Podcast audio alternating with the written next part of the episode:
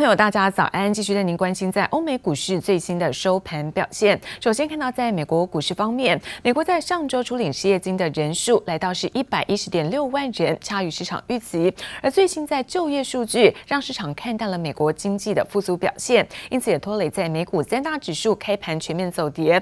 不过，在苹果还有其他科技巨破的进涨带动之下，我们看到纳斯达克再度创下到历史的新高，也一扫在美国处领失业金的人数多预期的阴霾，美股中场我们可以看到是涨多于跌，而道琼部分上涨了四十六点，涨幅呢百分之零点一七。科技股纳斯达克再创下新高，大涨百分之一点零六，收在是一万一千两百六十四点。S&P 五百指数在三千三百八十五点，涨幅是百分之零点三二。而费城半导体是美股当中逆势走弱，而跌幅是百分之零点九零，收在是两千一百八十一点。再来看到是欧洲的相关消息，德国在七月份生产者物价指数月升呢是百分之零点二，优于预期。不过美国联准会对于经济悲观的展望，也拖累欧股市震荡走低。我们看到基本资源股领跌下挫，因此欧股全面呢全天都在盘下做震荡，而中场跌幅呢都超过是百分之一，德国中场下跌百分之一点一四，而法国股市呢，跌幅在百分之一点三三。The unemployment lines grew longer than expected last week. The Labor Department says another 1.1 million Americans applied for first-time unemployment benefits last week. 美国上周初领失业金人数不减反增，还重回百万人大关，让美国的就业复苏蒙上阴影。This was the first one that we had since the end of the Paycheck Protection Program, which stopped accepting new applications on August 8th. That had been a key source of support for many small businesses in helping keep employees on their payrolls during this pandemic period. It's also one of the first reports that we had since the lapse in enhanced federal unemployment insurance benefits at the end of July. 美国政府的失业纾困补助陆续到期，偏偏新冠肺炎疫情在美国还没有趋缓，导致美国失业人数上升。但对于新一轮纾困方案，两党还是没有共识，纾困案持续卡关。Still, this gap between where Democrats and Republicans are in these stimulus negotiations. There really hasn't been stimulus negotiations in quite a while now. Um, the White House did say yesterday that the administration would be open to looking at $25 billion for the Postal Service, depending on what other measures we're including in a stimulus bill. So we'll see what happens this weekend. But at this point, no major news to report on these talks. 美国政府纾困案预计最快周末才有望出现进展，市场持续观望中。美国的疫情和经济展望都还存有高度不确定性。共享经济代表短期住宿出租平台 Airbnb 却选在这个时候宣告准备上市。Airbnb is planning an IPO. The short-term home rentals company said Wednesday it had confidentially filed for a listing with U.S. regulators. Airbnb 今年受到疫情冲击，裁员百分之二十五，还寻求额外注资渡过难关，却没有放弃上市计划。Airbnb 表示，已经看到旅游业回温迹象。Welcome, come in. Do you like to come through? In July, the San Francisco-based firm said customers had booked more than 1 million nights in a single day for the first time since March 3rd. 虽然 Airbnb 没有公布募资金额和具体上市时间表，消息人士透露，Airbnb 打算在年底前上市，外界预估有望创下美国今年规模最大的 IPO。记者王新伟、吕家涵综合报道。而美国和伊朗的紧张关系升温，美国总统川普呢也宣布要恢复对于在联合国对伊朗的制裁。而伊朗在二零一五年同意限缩核子计划，那么换取在国际的放宽关呃制度。那现在制裁的部分，川普是以伊朗违反了在协议为由，要求全面的恢复制裁。不过由于现在美国早已经退出这项协议，而川普的做法再度的引发争议。به چه روزگار خفتی اینها رسیدن 联合国安理会十四号否决美国延长对伊朗武器禁运决议。美国惨遭伊朗总统鲁哈尼揶揄一番，让美国总统川普忍无可忍。My administration will not allow this Iran nuclear situation to go on. They will never have. A nuclear weapon. 川普最新以伊朗违反核协议为由，宣布单方面启动伊朗核协议的回弹机制，重新实施对伊朗的制裁。Today I'm directing the Secretary of State Mike Pompeo to notify the UN Security Council that the United States intends to restore virtually all of the previously suspended United Nations sanctions on Iran. It's a snapback. 美国指控伊朗违反二零一五年的核协议，打破生产浓缩铀的限制，要求联合国主持公道。但美国提出的延长伊朗武器禁运决议草案，上周却在联合国安理会被打枪。The result of the voting is as follows: two votes in favor, two votes against, eleven as abstentions. The draft resolution has not been adopted. 不但中国和俄罗斯出面反对，除了提案的美国之外，只有多米尼加投下赞成票。这样的结果简直狠狠打脸美国。برای اولین باره که آمریکایی‌ها در شورای امنیت سازمان ملل قطعنامه ای رو پیشنهاد میدن و فقط یک کشور کوچولوی جزیره‌ای به او رأی میده. اسنپ که آمریکا اونچنان غیرقانونیه که قابل پذیرش نیست و آمریکایی‌ها اینو میدونن. 美国在二零一八年就退出核协议，有人认为美国这次想启动回弹机制，恢复对伊朗制裁，根本缺乏正当性。美国仍积极游说其他国家加强对伊朗的武器禁运。All the sanctions that were in place will resume. They've been temporarily paused because of the ridiculous nuclear deal. When China or Russia refuse, is the administration going to hold them accountable with sanctions too? Absolutely. 庞培欧扬言，如果中国和俄罗斯不愿配合，美国将连带发动制裁。川普则把伊朗问题和十一月的美国大选挂钩。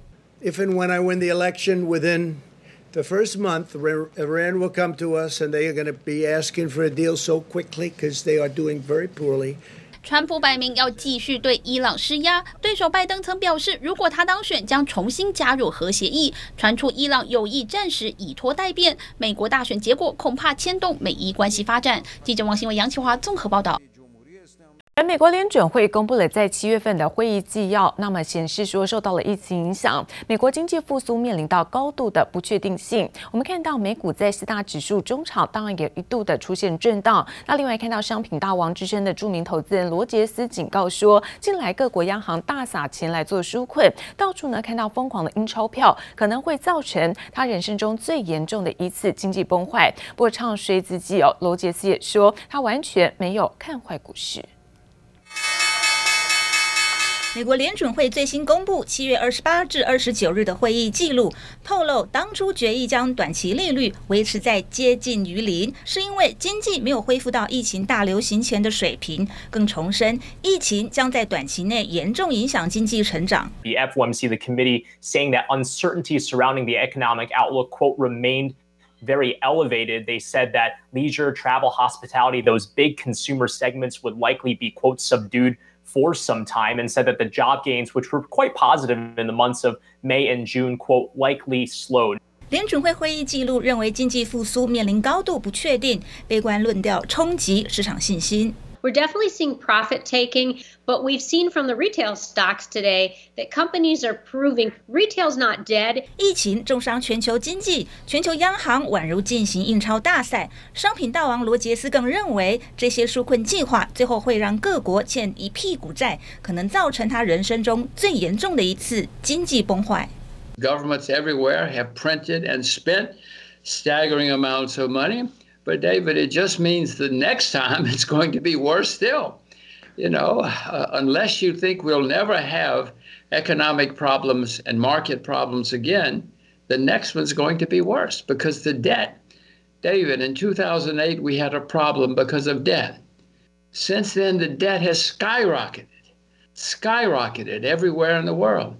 So, unless you think we're not ever going to have problems again, then The next one's going to be worse, unless you know something I don't know. 罗杰斯也说，美国十一月就要举行总统大选，候选人做尽所有事想选上总统，但选后留下的恐怕是烂摊子。These days are not good for old people. They are not at all good for young people. Even you, I mean, you're not old, you're not too young. I have young children. Oh my gosh, America's leaving them a terrible, terrible legacy. which they're going to struggle with all their lives. Mm-hmm. You know, but right now there's an election in November. Everybody wants to be reelected. So they're doing everything they can to be reelected. but it is leaving a very, very bad aftertaste. 罗杰斯也透露，他持有黄金，而且没有完全看坏股市，押注运输、航空、观光和其他受疫情重创的产业。这些股票即使再遭遇熊市，也不会太差。此外，美股逆势创新高。路易联准银行总裁最新接受路透访问，认为华尔街的预期可能是对的。随着防疫逐渐上轨道，美国经济表现可能要比大多数专家预期好得多。蔡嘉琳、赖婉君综合报道。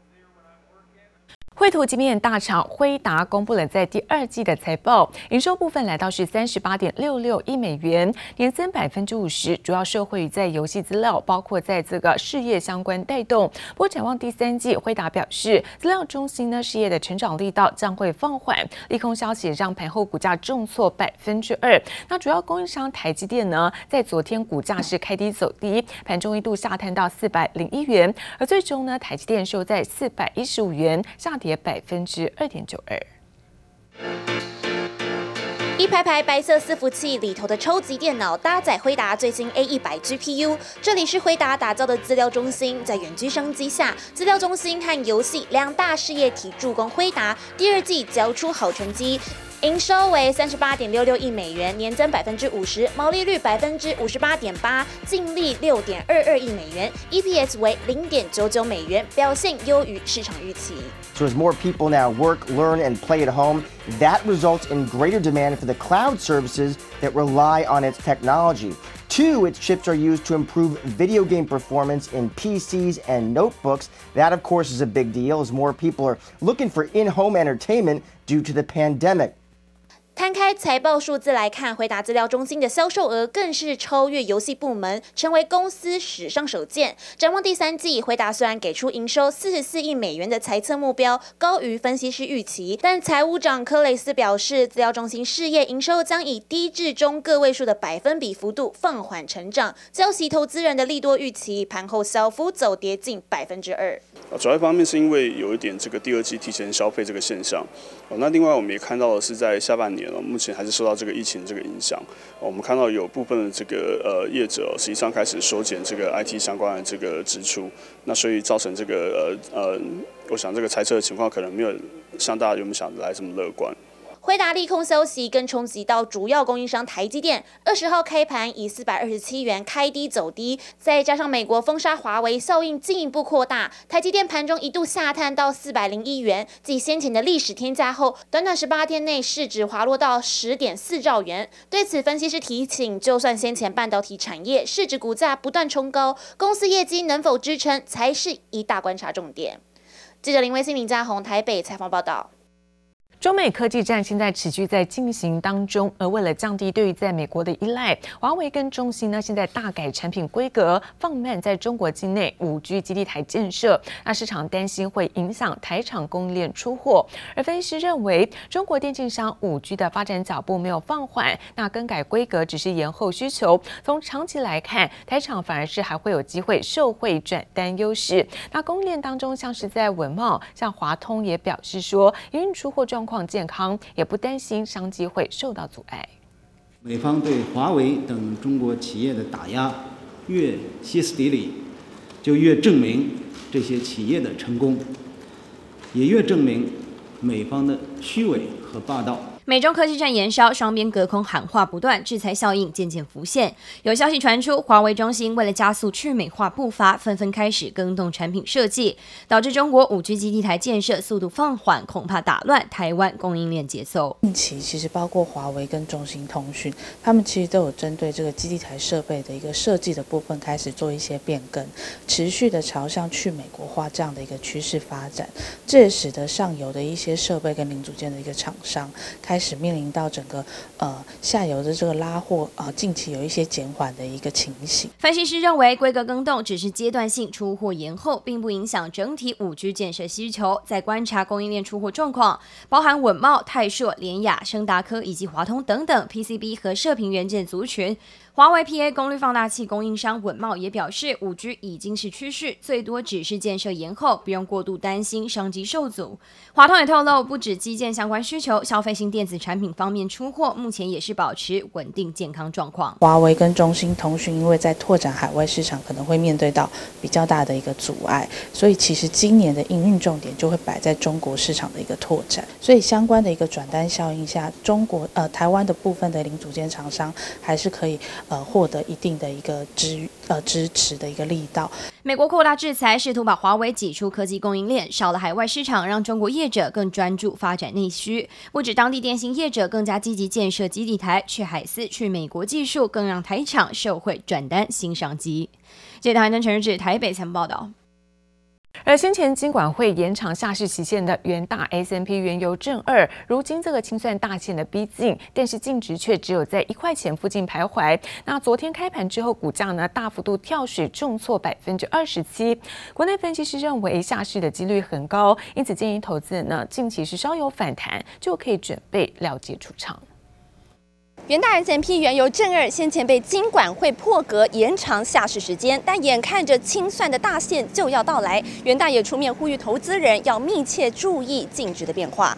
打开元大投信官网，大大示警跳出来，是否申请清算下市，已从八月十九号开始计算。截至十八号，元大 S M P 原油正二近三十个营业日平均净值为零点八九元，股民们直呼不想心情被折磨，准备出清。投资人心嘎嘎，对元大 S M P 原油正二的信心就要崩溃，也让周四股价一开盘就跳水重挫百分之二十七，启动一元股价保卫战。本质是用期货跟选择权去做一些。杠杆的操作，所以会有。期货的换仓的成本也会有选择权时间价值耗损的问题。现在豁免期要到了，那可能又要再重新评估。好，如果净值是长期低于两块钱的话，将会有这样下市的这样机制的建议。如果呃手上有这档 ETF 的朋友们呢，如果有未来几天有在反弹的话，那建议是尽量减码出场。其实元大 S M P 原油正二近期持续是台股热门 ETF，但投资人怕被清算，元大原油正二也因此出现十五万张以上的大量。但反观国际油价近期相对稳定，美国能源资讯局 EIA 指出，美国上周原油库存减少了一百六十万桶，但过去四周燃料需求却年减百分之十四。纽约西德州中级原油九月交割价来到每桶四十二点九三美元，布兰特原油十月交割价大约来到每桶四十五点三七美元。目前油价可能就在四五十块这边的区间来回震荡整理哈，因为呃。疫情的关系，所以整个经济活动还没有完全的恢复。那 OPEC 事实上也在对会员国做减产这样的控制，所以就让油价维持在很平稳的一个区间里面震荡。分析师也提醒，油价震荡整理波动难免，投资人操作相关商品也务必谨慎为宜。记者周田丽、连诗修台北采访报道。而鸿海旗下的富士康跟美国新创公司达成了一个合作协议，要共同打造新一代的五 G 黑莓机，由富士康独家设计制造。那么预计在明年的上半年在欧洲跟北美地区上市。另外看到是 IC 载板厂南电，昨天呢召开了法说会，公布第二季营收是九十一亿元，展望下半年受惠于在五 G 的建设带动，那么 ABF 载板需求强劲，对于在营运有机会能够再度成长。鸿海旗下富士康与美国新创公司 Onward Mobility 达成合作协议，共同打造新一代五 G 黑莓机，由富士康独家设计制造，并预计在明年上半年于欧洲及北美地区上市。根据了解，新一代黑莓机依然主打实体键盘与安全性两大特点。美国公司认为，随着五 G 陆续在全球商转，将比四 G 衍生更多安全性及隐私问题，因此安全的五 G 设备也成为黑莓机重点。IC 载板厂南电二十号召开法说会，受惠远距教学、宅经济与五 G 建设，ABF 载板需求强劲，第二季营收达九十一亿元，写下近六年来新高。展望下半年，副总吕连瑞看好，随着传统旺季到来，第三季营收将显著优于第二季。其中，高阶 ABF 载板受企业级交换器、伺服器、七纳米绘图晶片与游戏机处理器等需求，业绩有望较上季成长。